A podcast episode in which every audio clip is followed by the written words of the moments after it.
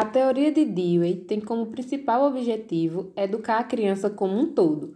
Para ele, o que importa é o crescimento físico, emocional e intelectual. O princípio é que os alunos aprendam melhor realizando tarefas associadas aos conteúdos ensinados.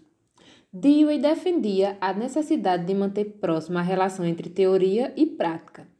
O conhecimento era construído através de experimentos que motivassem o aluno a pensar por si só. Defende que o ato de lecionar vai além da transmissão de conteúdo, constitui um amadurecimento social, emocional, cultural e entre outros.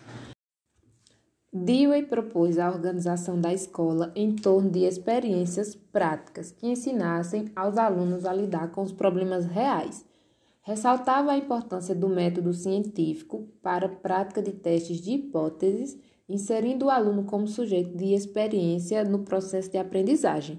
Nos tempos de Covid, torna-se quase impossível aplicar a pedagogia de Dewey, enfraquecendo o elo entre teoria e prática.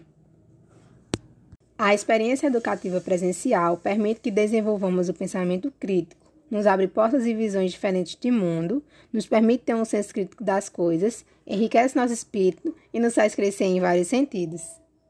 Grande parte da experiência educativa se dava em sala de aula, com o contato constante dos alunos, atividades em grupo, tornando possível a troca de experiências. Atividades essas que ficaram impraticáveis nesse cenário pandêmico.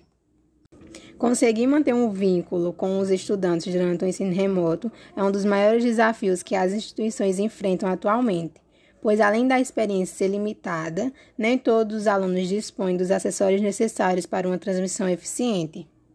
As adaptações às aulas remotas ainda precisam de ajustes para superar os desafios constantes. Acredito que limita um pouco a troca de experiências sociais. E mesmo com o retorno parcial presencial, ainda será difícil conseguir uma experiência e manter uma transmissão de conhecimentos eficiente, porque, por mais que os discentes estejam presentes, o receio do contágio ainda é iminente e, de alguma forma, pode chegar a atrapalhar o aprendizado do aluno.